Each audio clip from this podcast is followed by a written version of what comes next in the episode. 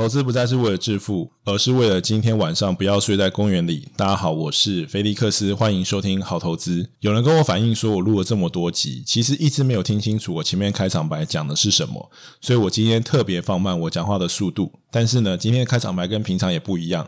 啊，怎么说呢？那、当然就是因为最近的这个台股呢波动非常剧烈，而且出现了一个非常明显的一个修正。那通常台股这么弱呢，美股就会变强。但是刚刚好这两天美股也非常的一个弱。那不管是因为叶伦的发言啊，或者是有一些其他我们所不知道的原因，那总之就是美股呃在这一波的这个回档之后呢，其实还是一直持续呈现一个很弱势。虽然如果你看指数。感觉上还好，其实指数算是还蛮强的，尤其是道琼跟 S M P 五百。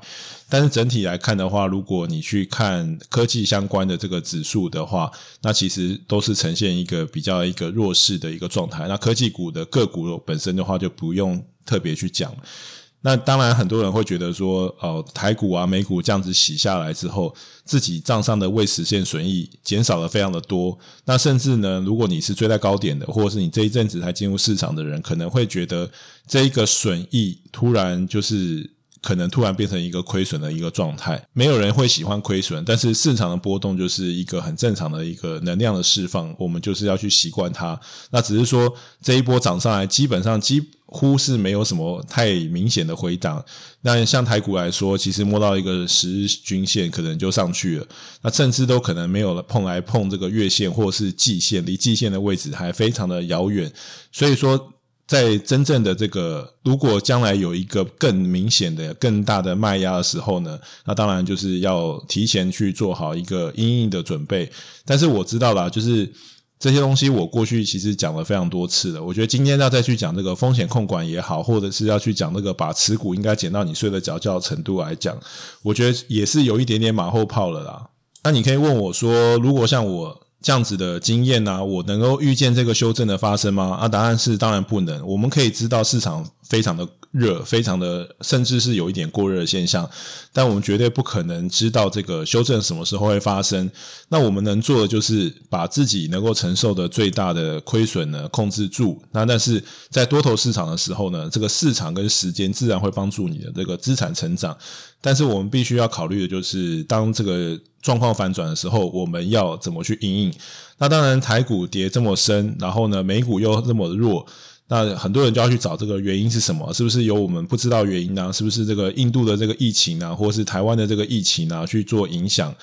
所以我觉得在发生这些事情的时候，观察所有人的这些反应，其实是非常有趣的。那当然，这个报章杂志啊，或者是媒体，一定要找出一个原因。所以我在我的这个粉书、粉书、脸书的粉丝专业上面也有写说，好，那我就帮你们找个理由好了，好不好？就是这个 Bill Gates 呢，他离婚的这个。好，蝴蝶效应呢，就造成了这个大幅度的波动。好，反正大家想要一个理由，不管这理由多荒谬，那总是有人可以看图说故事。我觉得过去这么多集，其实讲了很多内容嘛。我觉得甚至上一集，我觉得有点讲太多。那我觉得今天稍微轻松一点，我们就来闲聊一下。那我觉得今天分两个部分啊。今天在这个我的主题之前呢，我可能先聊一下，就是市场上为什么股价会下跌这件事情。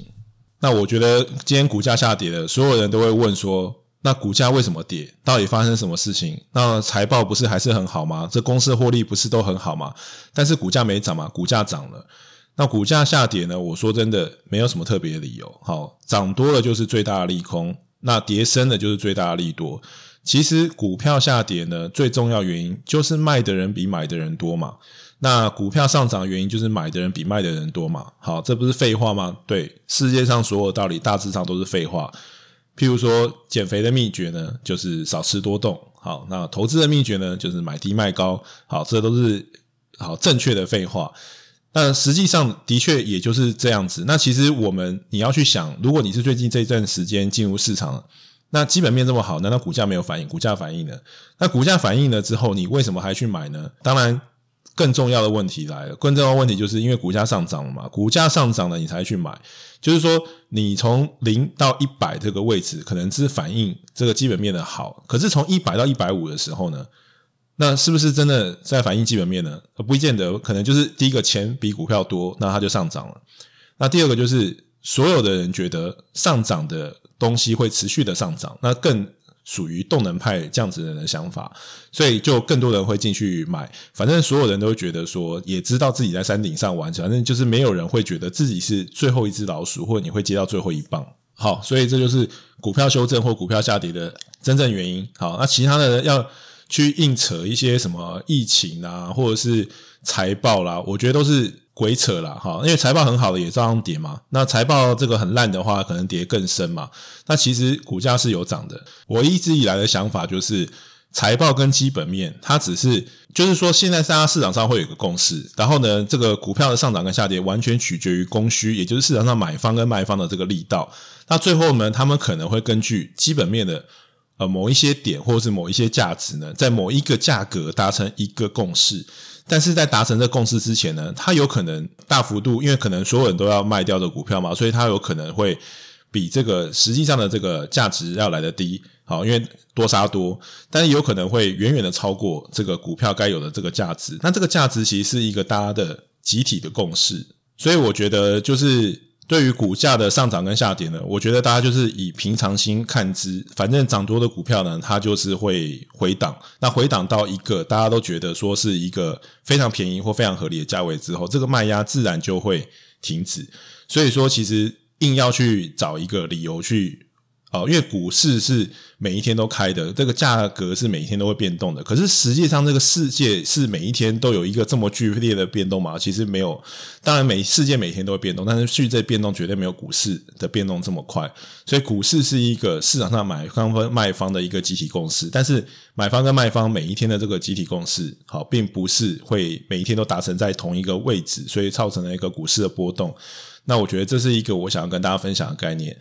因为如果你太拘泥于股价下跌的理由的时候，你可以浪费太多的时间在寻找一些，就是你这对你来讲没有任何必要的资讯。那我也在很多的这个群组里面看啊，那当然就是你赔钱的时候，大家心情都不好嘛，就会。可能会抱怨一下，然后救救我一下，他去公园占位置啊。那赚钱的人呢，那势必要出来炫耀一下啦。那如果说是一些比较厉害的这种投资人呢，或者是有群主的呢，或者是可能是。呃，很厉害的这种高手，好，那有一些人很低调，那有一些人也会说，可能他有很多追随他的人，他就会说，哎呀，我早就告诉你们，好，要应该要怎么样了，早就应该对，然后把大家就是讲了一番，然后或者是看涨说涨，看跌说跌，然后可能再把这个大道理讲出来一番，啊，我觉得都都 OK，因为每一个门派或者是每一个人，他都有他自己的这个不同的属性，但是我们在这市场里面，我们就是欣赏这个波动，然后呢，去观察每一个。发生的这个事情的状态，但是我想要提醒大家，就是我们在如何提问那边呢？好，有我有一个原则，就是当我们发现这个问题的时候，我们的问题可能是股价为什么下跌，可是永远有一个有什么问题比这个东西更重要。好，那这个更重要的事情就是，如果股价持续的下跌，在这里呢，还会有一个比较大像样的修正，你也不用去想说这是多头修正还是空头的市场的开始。你做好那样子的准备了吗？我觉得这才是更重要的问题。那这个问题不是要你去预测立场，是说你一定觉得说啊，我在这里我要放空，我不是这意思。我的意思是说，你必须要能够让你整个风险的承受程度，或者是你整个策略，譬如说像我之前提到的，可能我把这个主动好转到被动，然后提高我的这个现金比重，这是一个策略。或者是有些人会转成防御型的股票，或者有些人就干脆减码空手，这都是一些策略。但是呢，你必须要让你自己的这个心性跟你的这个风险可以承受的程度呢，去符合这样子的一个策略，然后你去。试想，万一未来最糟糕的状况之下，你能够承担多少的亏损？我觉得这才是重要的问题。你要一直去追逐这一个股价究竟为什么下跌？为什么我没有听那个老师的话？为什么这个人赚这么多钱？为什么这个人这么多这么准？这个都可以，但这都是八卦的谈资。它对于你的投资或是你的注意力来讲，它并没有一个很实质性的一个帮助。所以我觉得就是在这里，好跟大家分享一下这个我对于股价下跌的这个看法。那实际上，我认为股价下跌啊就是涨多了。好，任何的股价下跌，它原因都会是这个样子。当然呢，会有一个我们讲这个催化剂嘛，catalyst。好，譬如说突然这个财报真的超乎预期的烂，那它可能会。推动一下这个东西，好，就是踹他一脚的意思。但是不管怎么样的股价的天不会涨到天上去，它最终还是会符合它它一个本身该有的一个价值，只是说以长线来看，这个价值才会啊显现。好，那另外两件事情要补充一下，上个礼拜有人问我说，那个呃筹码或美股的一些网站哈，那。我自己的在技术分析或是一些资料的话，我自己是有付费，我还有用这个 TradeView，但 TradeView 就没有什么筹码的东西。那还有一个是付费的，我没有用，所以我一下没有想起来。就是很多人会用这个 Guru Focus 啊，G U R U 啊 Focus，那有些人会用这个网站，那这个网站是要付费的。那另外一件事要补充就是，上个礼拜我在讲说，呃，投资啊，主动投资、被动投资，还有投资有两三件事情，那我其实只讲两件事情。简化来说，就三件事情。第一个就是把对的在对的时间把东西资源放在对的对的地方。第二个，你无法赚到这个认认知以外的钱。第三个，我忘了讲了，就是如何让你识别危险，好，或者是譬如说这个危险可能包括诈骗，可能包括下跌。你绝对不可能预知到这个下跌的发生，但是呢，它一定可以帮助你，可以安然的度过这样子的波动。好，这个我想要特别补充的。好，那我们今天的主题呢，是要讲异次元的兽，而不是异次元，是异温层的兽。那这个是什么意思呢？我这个等下来讲。我先跟大家分享一下我这个听众的年纪的分布。好，一开始我在做这节目的时候呢，大概是四十个 percent 都是三十五到四十四岁的，其实是比较偏向我自己这个年龄层的这个听众。那也就是说，我的听众其实跟我是属于一个同温层，起码在年龄上面是一个同温层。那这样子的人呢，是比例最高的，那超过三成，大概在三十三 percent 左右。那其次呢是二十八岁到三十四岁的，然后呢四十五岁到五十九岁的，好，大概是这样子的一个分布。那我就一直很想要，因为我都一直活在我的这个同样的那个年龄层，所以我一直想要改变这个 mix。那在我呃，不断的这个接触年轻人的状态之下呢，我稍微扭转了一下这个比例。我现在这个比例最高呢是二十八岁到三十四岁的，那大概这个比重刚好是跟原来三十五到四十四岁刚好颠倒过来，也就是我成功的往下一个级距。当然，就是二十三岁到二十七岁的这个群众呢，当然有可能他们不听 Podcast，那有可能就是。我在这边，可能我讲东西很无聊，大家觉得我是老人，不吸引他们。然后还有二十三岁以下的，我不知道为什么就没有显现出来，可能是因为我不知道是这个记录的这个圆饼图呢，它没有这个资料，还是说其实我根本就没有二十三岁以下的这个听众。但不管怎么样啊，我自己是非常呃，对于这个世界上的这个所有的东西呢，都很有兴趣。那包括年轻人喜欢的东西也很有兴趣，所以我就。希望能够多了解，不要说都是知道我自己这个年龄层才会知道的东西。那我就会很想要了解一下，就是说现在这个年轻人啊，尤其是这个二十岁以下的那个年轻人，都在流行什么？有时候我会去问一些那二十出头的人啊，那他们就会说啊，也就没什么。譬如说我可能问他说，你们都听什么歌啊，或者是你们有些什么共同的兴趣啊，或者是你们这些啊、可能年轻人流行的东西。好，那除了抖音这种大家都知道以外，Instagram 之外，可能呃，大家就是会。我不知道是打发我还是什么，就说啊没有什么啊，或是还有另外一种不是打发你的，好，不是说没有什么，他就会说，呃，我跟别人真的很不一样，好，我跟每个人都会跟我说，哦，我真的你不能拿我做样本，好，我跟别人真的很不一样，好，对，然后所以大家都不一样，但是也没有人告诉我他们不一样在哪里，所以我一直都问不出来这个所以然。但有一天呢，我最近跟我这个朋友出去，好，然后就我这个朋友就跟我分享了一些现在十几岁，当然这个也不是一个主流，但是他们流行的东西，我说真的，一开始我真的非常难以理解，就是我认识了“兽圈”这个词啊，什么叫“兽圈”呢？就是呃，这些十几岁的小朋友，他们有一个他们自己的这个次文化，就是他们每个人会觉得他们自己是一个兽。那一开始我会觉得说，这个兽是不是一个守护神，或是召唤兽之类的？不是，是他们就觉得他们自己是一个动物。那我不太确定这是动物的拟人化，还是这个人拟动物化。但是他们会有一个他们自己喜欢的这个动物。那我在想，我去稍微去查了一下，我觉得应该是有一些类似的动漫去助长了这一个呃文化，但是其实这个文化呢，最早是从国外传进来的。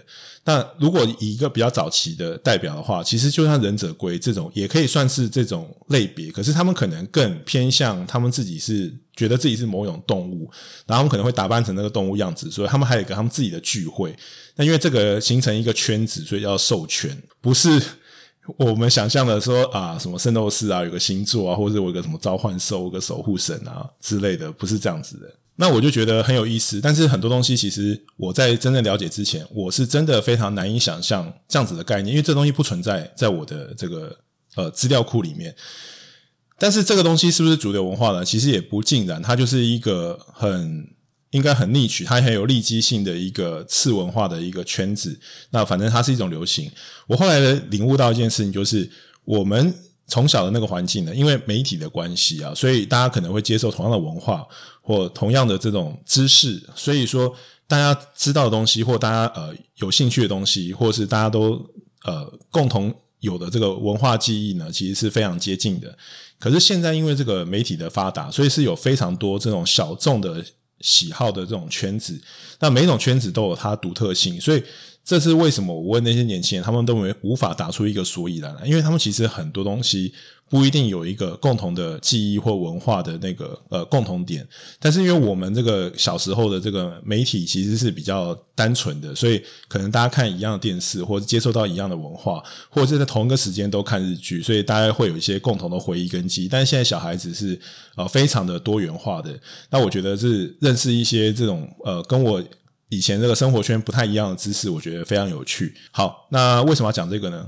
当然，一方面是闲聊啊，但是这也让我想到，就是因为我觉得最近不管是这个当冲啦，或者是你做这个极短线交易的，好，短线交易的，或者是你所谓的这个疯狗流做波段的，然后这个价值投资是不是已经死掉了？那甚至像这个波克夏的这个股东会呢？好，那蒙哥对于这个比特币出现一些批判。那年轻的人好，跟老人好像在投资上面产生了非常多的分歧，所以我觉得，尤其是在这个波荡的时候呢，我觉得有非常多的讨论，甚至连这个主动投资跟被动投资，这个也要站个半天哦。那我觉得，当然就是就像我讲的，我就是我尊重每一种这种不同的这种派别跟类别啊，但是我真的认真去听这些少年股神啊，或者是这些当冲高手啊，哈，我是真的也得到一些东西，我觉得相当不错的，因为站在我们这个。从历经这个二零零八年这个金融海啸以来的这些投资人呢，我们就会说这些可能年轻人啊啊，大家我们看过太多了，可能他们没有经过这个空头的洗礼。等你经过这空头洗礼再来说，但是做这个当冲高手的人，他们可能会觉得说，我们要的只是波动，对不对？我们不在乎方向，而且我们不留仓，所以我们风险比你还小，只要我们风险控完就好。我觉得每一个人都会有一个他自己的这个说辞跟说法。那我在这边分享一些我的看法哈。第一个就是。我觉得每一种方法其实没真的没有什么好跟不好，但是它都有它的时代背景，或者是它适合它的这个形式。那当这个形式一来的时候，是属于你的局，是属于你的盘的时候呢，你就应该把你的这个策略发挥到极致。那我觉得这是一个很重要的我自己的一个想法，所以没有真的没有一个什么。方法是哦，所谓的投资的圣杯，或是一个百战百胜的百战百胜的策略。所以我自己是很愿意去学习每一种这种不同的这种呃策略的。那我觉得也不用去批判那种别人的状况哦，别人赚得多，然后就觉得说啊就不长久。其实真的每个类别都有非常厉害的人，那那些厉害的人冒出头来，也许他就可以很长久。好，但我们做投资不是为了要活着看到他失败那一天嘛？我们活着投资是为了让我们的生活更好，是为了我们自己。所以我觉得不用对于那个太多的派别有一个门户之见。那第二个就是去年以来法人都很惨嘛，这个少年股神当道，所以我的法人朋友也很多，法人朋友呢也觉得很郁卒了。那我这我的觉得是感觉是这样的，就是其实这有点像是金庸啊，虽然可能武侠不再是那么一个流行的题材，但是金庸对我的这个人生其实影响很大。那我自己也非常喜欢看武侠小说。那像金庸的这个武林里面，其实是非常多这种武林的高手，他有很多不同的派别。那有些是真的，有些是假的。有些人就是武功很高强，有些人真的就是他即使在一个很平庸的一个派别，可是他就。他是个练武奇才，他可能有一个奇遇，他可能拿一个武功秘籍，他就练成一个独门的绝技。所以这些高手呢，其实是非常哦强的。但是呢，这个江湖上是不是有这些哦，就是偷鸡摸狗的呢？然后是招摇撞骗的，也是有哈。那很多人可能对求签认跟求签词分不清楚，那这种也是有的。所以其实你本来就是很难去判别哪一种派别就是没有说最好，就是说只有适不适合你自己。那我自己做一个比喻，就是我觉得那个法人呢，很像是训练有素的士兵，可是呢，他其实是他可以做得非常的大。那军队一来的时候呢，其实他那个威力是很强的。可是你说单独的这个士兵呢，他的武功呢，好，如果碰到这个郭靖，好，或者是杨过，类似这种武林高手，但这种高武林高手可能一个可以打十个，可以一个打一百个。但是如果说今天以军队来看的话，好，你这么多的这个武林高手，其实你是非常难抵抗正规的军队的，因为正规军队就是几十万人去压过去嘛。所以我觉得，好，高武功当然它有一个它的呃胃纳量的问题，然后它也是会有一个它资金量级级的问题。他在做更大的时候，他会遇到一些问题。可是，在某个范围里面，在适合这些方法的条件里面呢，它本身它也许就是一个非常强的一个绝技。所以我自己是非常的呃尊重跟呃，就是很开心去认识不同的这个派别。所以我觉得希望大家呢能够有机会呢去走出自己的这个同温层，去异温层里面去吸收一些知识。当然我不是说短线交易或者是啊、呃、什么当冲就是一个好的，但是我觉得你多认识。不同的这种交易风格，也许你可以很快的找到更适合你自己的这交易风格。这也是为什么我之前要去做这个大师系列的原因。但是如果你没有一个中心思想啊，你硬要去每一个房间哈，这个 Clubhouse 上每个房间去听每一个人这个操作，或者是你要去看的这种很多这种网络上的成功案例啊，每个都想抄一下，每个都想要集大成啊，那你最后的状况就会很惨。那之前我也常提到这个我的偶像啊，Bruce Lee 李小龙，他就说，我不害怕会踢一万种踢法的人，但是我害怕一种踢法练一万次的人。所以当你要去突破你自己的同温层，去异温层去学习这些东西的时候，我只有一个建议，好，这个建议就是你要先把你自己最适合的那一个投资策略给练好，你再慢慢去突破，去认识不同的类别，你不能。这一个东西，每个东西都懂懂皮毛，你最后就会很像有那个六道真气、八道真气在身体里面，然后最后你就会走火入魔。当然，有一些人可能他有一些奇遇，对不对？他可能可以练个什么北冥神功、吸星大法，他把这所有东西都归为己用。但是我觉得那是少数人，大多数人就是贪心嘛。我就是诶，这个东西可以赚很多钱，诶，我要这个我东西我也要。小朋友才做选择，这个我也要，大家通通都要。那我觉得这也没有什么。不好，这就是你自己个人的选择。可是我觉得有一个重点，就是你一定要有一种投资的方法。那可能你现在还不见得是你最适合你投资的方法，可是就是对你来说，你可能基础最深的方法。我觉得你要先学习一个投资的方法到一个程度，你才有办法去辨别啊，剩下那些新的那些方法或者别的选项是不是更适合你，你再去做一个调整，而不是我今天看到市场上有这么多的这种神人或大神去分享。那我就什么东西都要，那最后呢，你就会搞不清楚你自己在做什么。尤其在这个市场气氛这么高涨的时候呢，你很容易会迷失掉你自己。所以这就是我今天想要跟大家分享的。当然，今天可能没有什么很哈扣内容，但是我想就是跟大家聊一聊天。好，那实际上这个市场那样。现在的状况是这样子，然后我们对于未来也看不是很清楚，所以你硬要说我今天要去聊什么很认真的东西，我猜大家也没什么心情去听。但是我对于这个市场看法呢，就是我认为现在还是一个多头的格局。好，然后第二个就是新台币的状况还是非常的强劲，所以我不会很悲观。但是在这里呢，你说这个修正有多深？我说真的，要真的去摸个季线，也不是不可能。当然，这也不是什么投资建议，也不是什么预测，但是。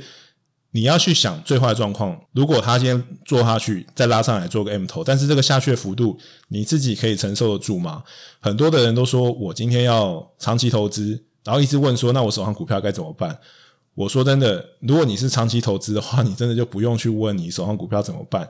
你今天会很担心你手上股票，就表示你不是长期投资，所以也不要太高估你自己对于这个风险的这个忍受程度。虽然是多头市场，但是呢，赔钱的人也是有非常的多。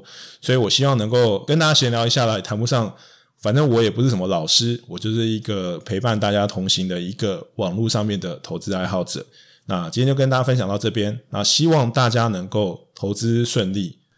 股市呢，是不是还会有高点呢？这个没有人可以知道。但是呢，你既然不知道，你还是有不预测立场的投资的策略跟方法，好吧？那本周就这样子。如果你喜欢我的内容，不要忘记五星订阅加分享。如果你有问题，啊，希望你可以在 Apple Podcast 的下面好给我留言，那我会尽可能的来回答你的问题。好了，那就这样子吧。我是菲利克斯，那我们就下一周见，拜拜，Love and Peace。